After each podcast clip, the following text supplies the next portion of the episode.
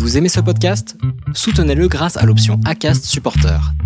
C'est vous qui choisissez combien vous donnez et à quelle fréquence.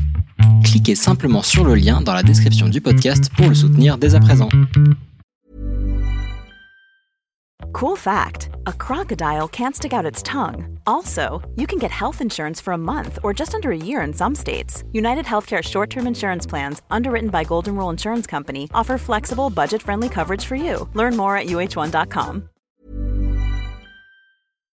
Les déviations racontent les histoires de celles et ceux qui ont changé de vie. N'hésitez pas à nous suivre et pour ne rien manquer de nos actualités, rendez-vous sur notre site, abonnez-vous à notre chaîne YouTube, notre compte Instagram, Facebook et suivez notre podcast disponible sur Acast et toutes les plateformes d'écoute. Les déviations sont un média indépendant et nous avons besoin de votre soutien. Alors, écrivez-nous, partagez, commentez et réagissez quand nos épisodes résonnent pour vous. Parlez des déviations autour de vous et mettez-nous des étoiles et des cœurs plein les yeux. Tout de suite, une nouvelle histoire, une déviation.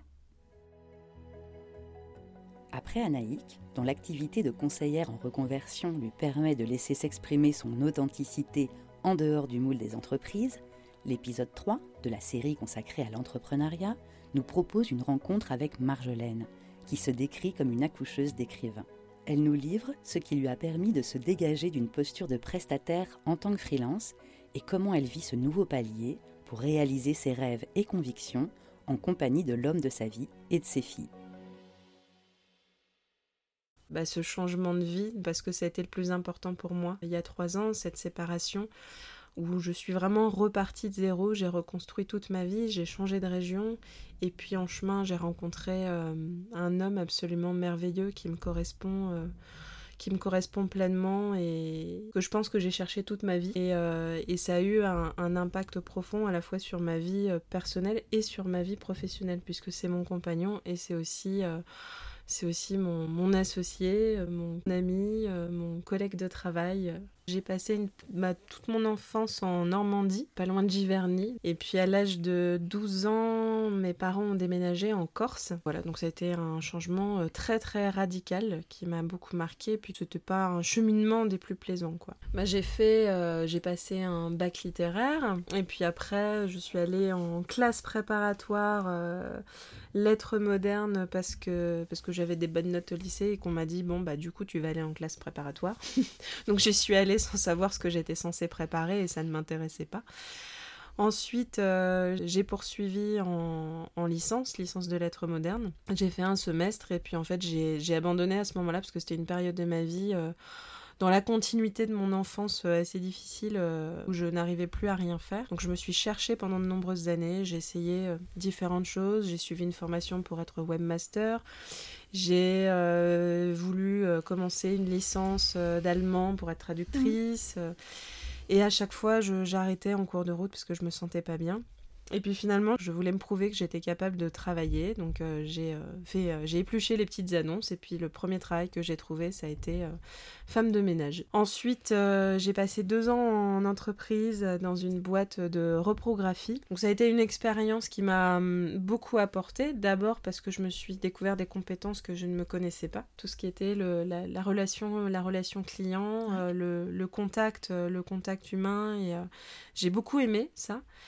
Et puis ça m'a surtout apporté beaucoup parce que j'ai compris que euh, du coup je ne voulais plus jamais travailler en entreprise. J'avais mm. détesté, détesté la mentalité euh, que je croyais euh, vraiment représentatif du monde de l'entreprise. Mhm. Euh, les patrons qui t'en demandent toujours plus et puis qui te mhm. donnent une prime ridicule à la mhm. fin de l'année. Euh. Donc, bah, au moins, je savais exactement ce que je, voulais pas faire. À la fin des vacances, bah, je me suis rendu compte que, comme à chaque fin de vacances, je n'avais absolument pas envie de retourner au travail. J'avais cette petite. Les, les, boyaux qui étaient un peu torturés. Sur le chemin du retour, Normandie-Perpignan, j'ai pris une décision radicale et je me suis dit, je ne veux plus continuer ça. Le lendemain, je suis arrivée au boulot et puis j'ai posé ma démission. Mmh. Personne n'a compris. Le surlendemain, euh, je me suis dit, je vais reprendre ma voie, euh, ma voie préférée, celle que mmh. j'avais entamée il y a quelques années, donc euh, la littérature. Donc je me suis réinscrite à la fac pour bah, terminer ma licence de lettres modernes. Il me manquait mmh. un semestre. Le surlendemain, je me suis dit, bon, c'est bien gentil de reprendre ces études, mais qu'est-ce que je vais faire de ces études littéraires Donc j'ai commencé par la base aussi. Hein. Je suis allée sur le site internet de l'ONICEP et j'ai regardé les fiches métiers dans l'ordre alphabétique. j'ai eu beaucoup de chance parce que le métier pour lequel j'ai eu une révélation commençait par la lettre C. Mm, mm. Donc c'était le métier de correcteur. Je suis tombée sur la fiche métier au bout de 10 minutes. Et puis j'ai vu ça et je,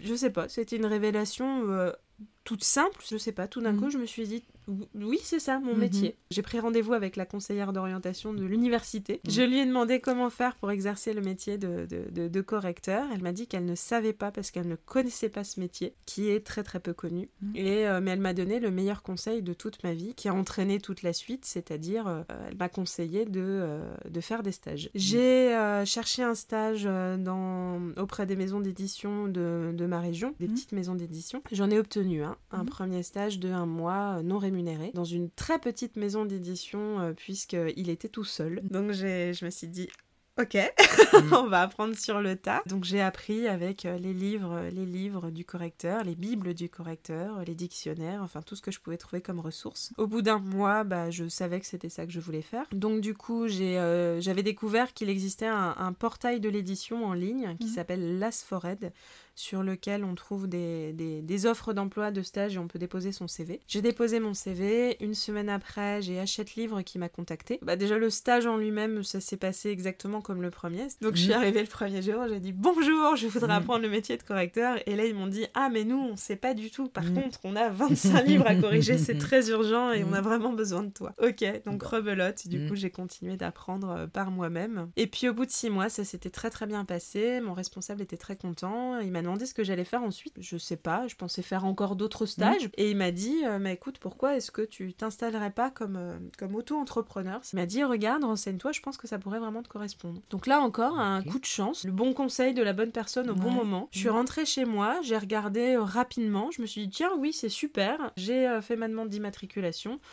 15 jours plus tard, j'étais immatriculée, j'ai préparé mon site internet et puis je me suis lancée. Mon responsable de stage avait été très content de mhm. mon travail. Il m'a recommandé à une ancienne stagiaire à lui, qui mhm. désormais est éditrice euh, dans une maison. Du coup, moi, je l'ai contacté euh, moi aussi de mon côté, cette personne. Bah, du coup, comme j'avais été recommandée, ils m'ont fait confiance. Au bout d'un mois, en fait, mhm. j'ai eu ma première euh, vraie mission en tant que correctrice freelance. C'était là encore un coup de chance parce que l'éditeur, je travaille toujours avec lui aujourd'hui. Ça va faire 11 ans au mois d'octobre. Et ensuite, bah, moi, j'ai prospecté aussi de mon côté activement pendant un mois. Donc, j'ai envoyé des tas de d'emails, de messages dans tous les sens.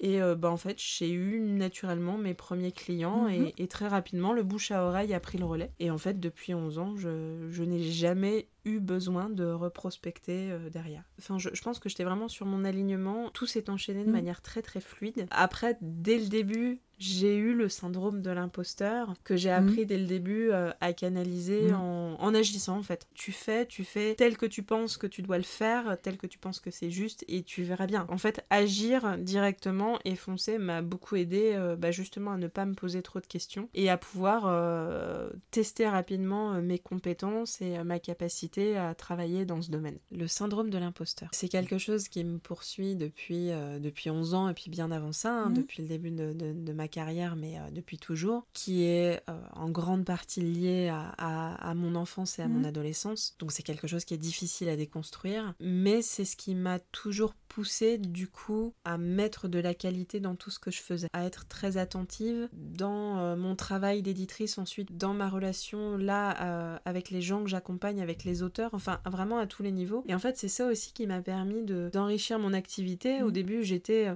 entre guillemets, et c'est sans, sans, sans sous-entendre que ce métier soit réducteur, mais j'étais juste une correctrice, mais mhm. j'apportais un tel soin à ce mhm. que je faisais que du coup je faisais plus. Du coup très rapidement les éditeurs euh, se sont mis à me faire euh, totalement confiance au point de me dire bah tiens voilà un auteur, voilà mhm. un projet, voilà la date de remise du manuscrit et c'est toi qui fais tout sans, sans me demander euh, de, de, rendre des comptes. Puis bah du coup c'est pareil, comme j'en faisais de plus en plus, tiens je vais essayer de porter des, des, projets de livres auprès des éditeurs. Je ne savais pas du tout comment on faisait. Et en essayant de faire au plus juste, euh, même sans avoir de, de bagages, de connaissances, etc., bah finalement, du coup, je proposais mieux que d'autres j'allais plus loin, c'était Mhm. plus complet et euh, bah, tous les projets que j'apportais étaient euh, acceptés, ce qui a toujours été très apprécié. Mais c'était, ça pouvait être, ça pouvait être euh, dommageable pour moi. Bah, j'engageais plus de travail que ce pour Oui. quoi j'étais rémunérée. J'épuisais davantage mon énergie au point à certaines périodes où j'ai vraiment beaucoup travaillé euh, de frôler le burn-out. Je crois que je commence à ne plus aimer mon métier. Mm. Bah, c'est vrai que j'ai habitué aussi mes clients, en tout cas les maisons d'édition, à en faire beaucoup, à Mm.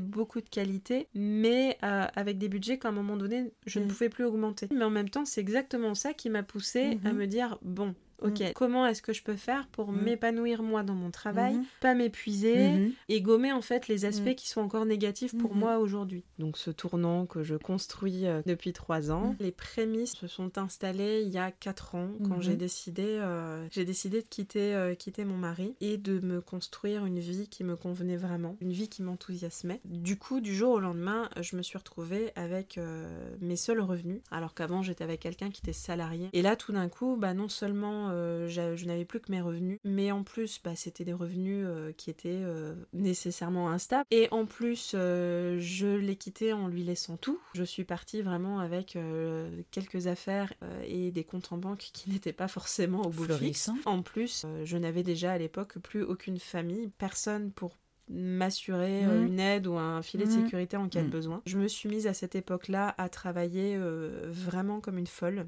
à travailler énormément pour avoir euh, non seulement les moyens de, de vivre, mais aussi de vivre la vie que j'étais en train de me créer. J'étais en train de changer de région, j'avais découvert la ville de Lyon que j'aimais beaucoup, mais Mhm. j'avais mes enfants à Perpignan, il fallait que j'ai euh, deux appartements dans deux villes différentes. Je, je voulais me donner les moyens de vivre mes rêves, mais Mhm. c'était c'était coûteux. Donc ça a commencé là en fait, c'est-à-dire que très rapidement je me suis rendu compte des limites de mon métier. Il y a un plafond de budget Mhm. au-delà duquel je pouvais pas aller et les éditeurs n'étaient pas prêts à aller.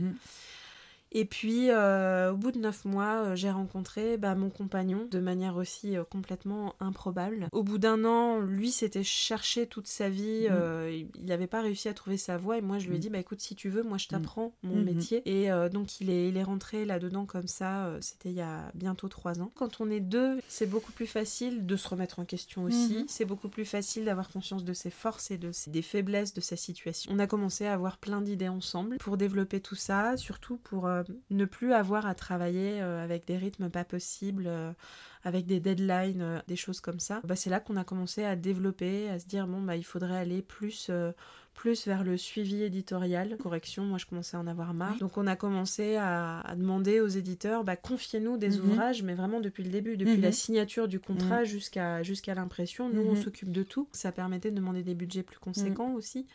Et puis c'était c'était plus intéressant. À force de faire du suivi d'auteur, euh, naturellement, on- le réseau a, a augmenté. On a commencé à, à trouver des projets qui étaient intéressants. Donc on s'est dit, bah, on va les proposer aux éditeurs, même si on l'avait jamais fait. Donc on l'a fait, euh, enfin moi je l'ai fait à ma manière.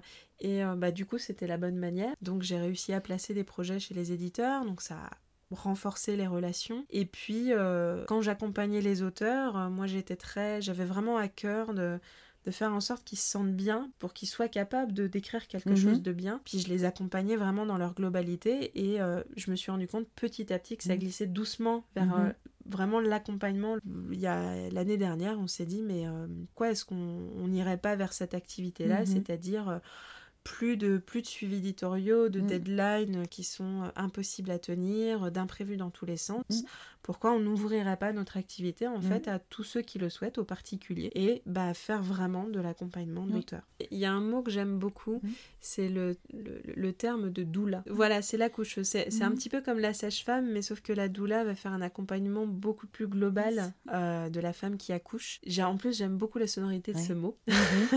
Et je me vois vraiment comme ça, c'est-à-dire que oui, j'accompagne les auteurs dans l'écriture de leurs Mhm. textes, mais c'est beaucoup plus global que ça, c'est Mhm. aussi dans la conception, c'est Mhm. aussi dans la, la vision, qu'est-ce qu'ils veulent apporter à leur lecteur, quelle transformation? Et surtout moi je m'occupe aussi de l'auteur. Pour moi on ne peut pas écrire un bon livre si on est euh, sous une contrainte subie, si on n'est pas parfaitement aligné avec son Mhm. sujet ou son histoire, euh, si on n'a pas une vision claire, si on n'a pas la profonde envie de transmettre quelque chose. Et donc, moi, je, les aide à faire ce travail avant. Écrire un livre, c'est un accouchement. Et ce que je souhaite et ce que je m'efforce de faire pour les auteurs que j'accompagne, c'est un accouchement sans douleur. Euh, moi, j'ai commencé à communiquer là-dessus, à me créer un un réseau sur euh, LinkedIn notamment. Mhm. Donc pendant six mois, moi j'ai beaucoup beaucoup travaillé sur la communication. Donc j'ai euh, publié euh, beaucoup de posts, des articles.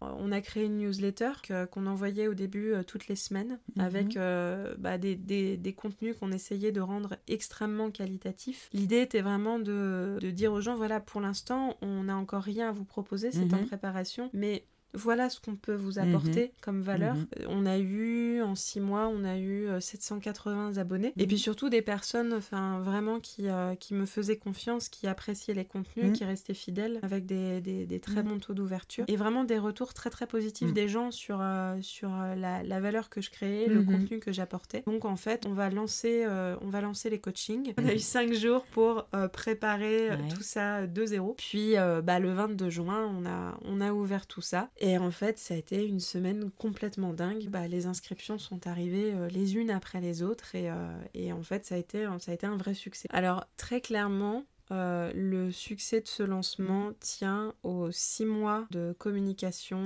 qui, qui, viennent de se dérouler. tous les clients que j'ai déjà eus là, tous, au moins une première fois en accompagnement, en visio, en échange, m'ont tous dit que euh, s'ils avaient euh, pris euh, sans réfléchir les yeux fermés l'accompagnement, c'est parce mhm. que ça faisait plusieurs mois qu'ils suivaient mes newsletters et mes publications, mhm. que pour eux, ils mhm. y avaient vu une, cohérence constante, un alignement des valeurs qui leur plaisaient. Ce que je dégageais aussi, bah, en, vérité, le, le, marketing n'était pas si travaillé que ça, tout simplement parce que c'est pas du tout mon cœur de métier, donc j'ai tout découvert sur le tas. En fait, c'était surtout très travaillé dans le contenu. Je me suis longtemps demandé, bon, là, la valeur que j'apporte, mm. je sais que les gens, bah, c'est super, en plus mm. c'est gratuit. Concrètement, est-ce qu'ils auront encore besoin de mm-hmm. mes accompagnements derrière? Mm.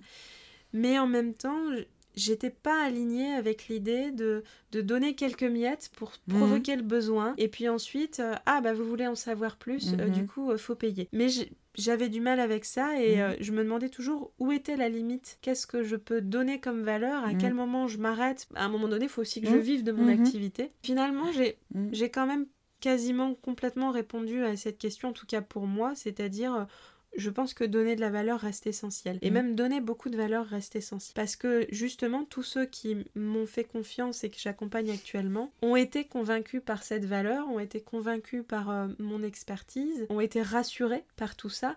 du coup, on arrive à un moment charnière, c'est-à-dire que depuis six mois, notre grande question, c'était, ok, on donne beaucoup de valeur, maintenant, est-ce que tout ça, ça va pouvoir se transformer? Est-ce qu'on mhm. va pouvoir vivre de, cette valeur mhm. qu'on donne aux mhm. gens? Est-ce que les gens seront prêts à payer, pour cette valeur? Donc là, on a eu la réponse à notre question. On sait que oui, je sais que mes accompagnements apportent vraiment quelque chose aux gens, les rassurent, leur permettent d'avancer, de progresser dans leur projet d'écriture. Donc tout ça, ça a été validé. Euh, voilà, c'est le premier palier. Maintenant, l'idée, c'est de pérenniser ce palier-là et puis d'anticiper la suite, c'est-à-dire, bon, comment mm. on fait pour développer encore cette activité, sachant que là, le statut d'auto-entrepreneur, ça va être terminé, donc c'est mm. ce, moment pas difficile, mais ce challenge, euh, on n'a plus forcément assez de temps, les journées ne font que 24 heures. On souhaite monter en compétences mm. euh, sur, tout ce qu'on ne maîtrise pas actuellement, c'est-à-dire tout ce qui est communication, tout ce qui est euh, acquisition client, tout ce mhm. qui est toutes ces choses-là. Et en même temps, bah,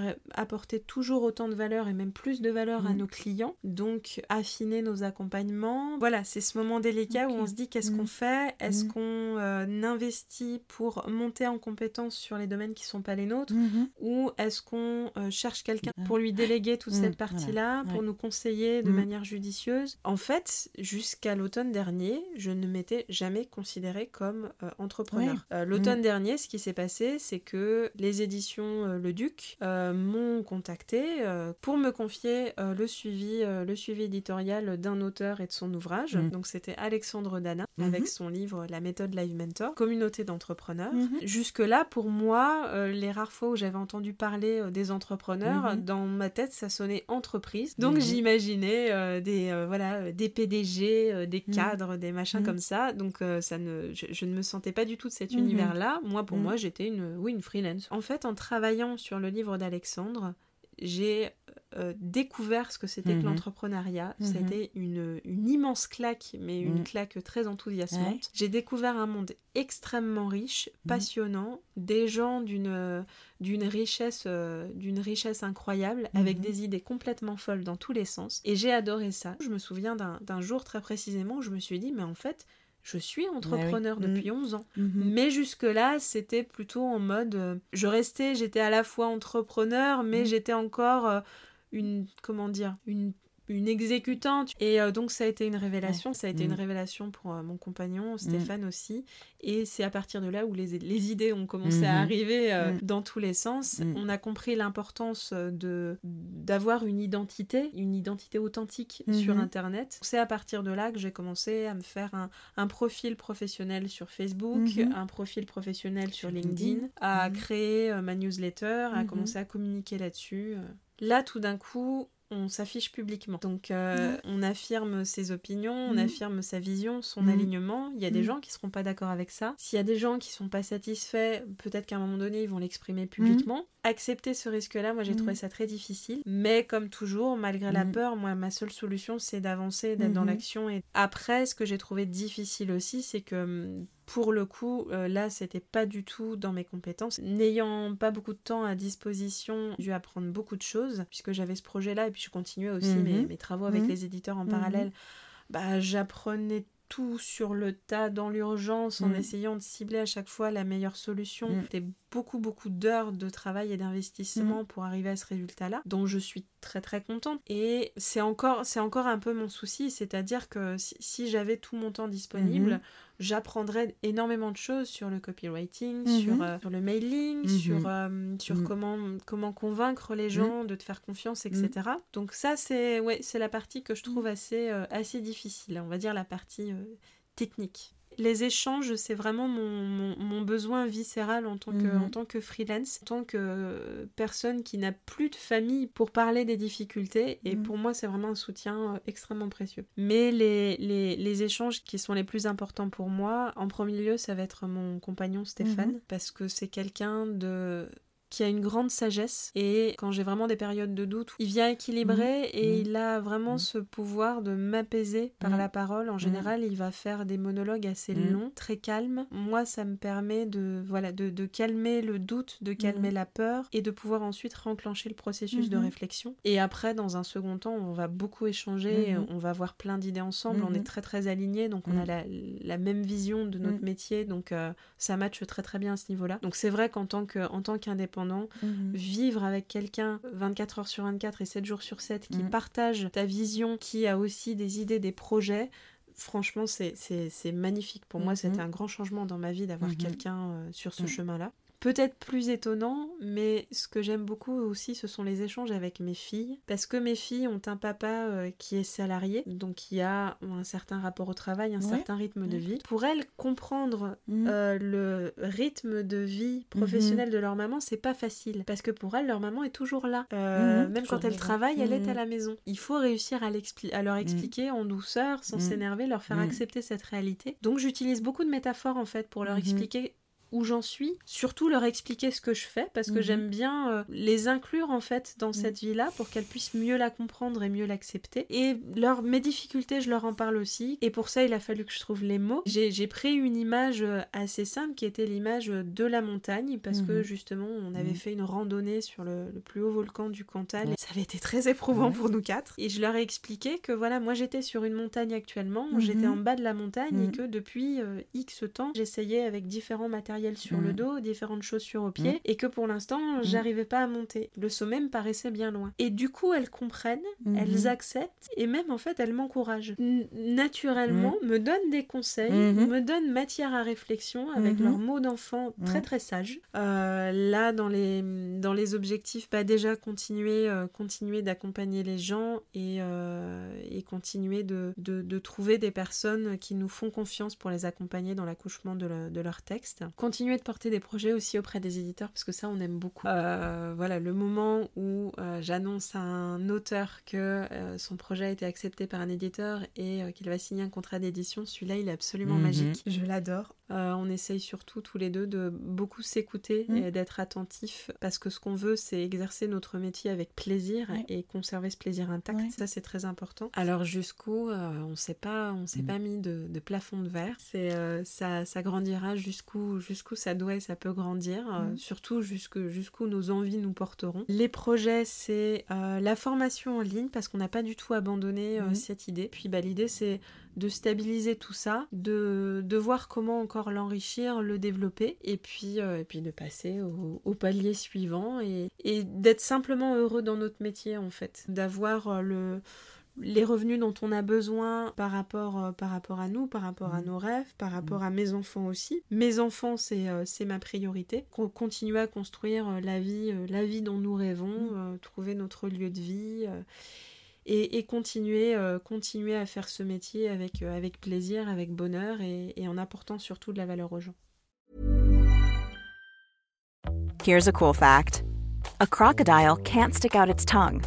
Another cool fact you can get short term health insurance for a month or just under a year in some states. United Healthcare short term insurance plans are designed for people who are between jobs, coming off their parents' plan, or turning a side hustle into a full time gig. Underwritten by Golden Rule Insurance Company, they offer flexible, budget friendly coverage with access to a nationwide network of doctors and hospitals. Get more cool facts about United Healthcare short term plans at uh1.com.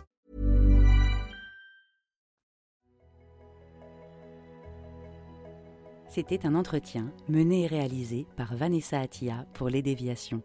À très vite pour un prochain épisode où nous retrouverons Greg à 50 ans passés. Après un licenciement économique, il a décidé de mettre ses compétences en communication au service des artisans et commerçants peu familiers du web et du monde numérique. Si ce témoignage vous a parlé, commentez, taguez vos amis et partagez-le avec beaucoup de cœur, de pouces levés et d'étoiles. Les Déviations est un média à retrouver sur lesdéviations.fr, Facebook, Instagram, YouTube, iTunes et vos plateformes d'écoute préférées. Les Déviations n'ont qu'une vocation raconter l'histoire des gens qui ont changé de vie.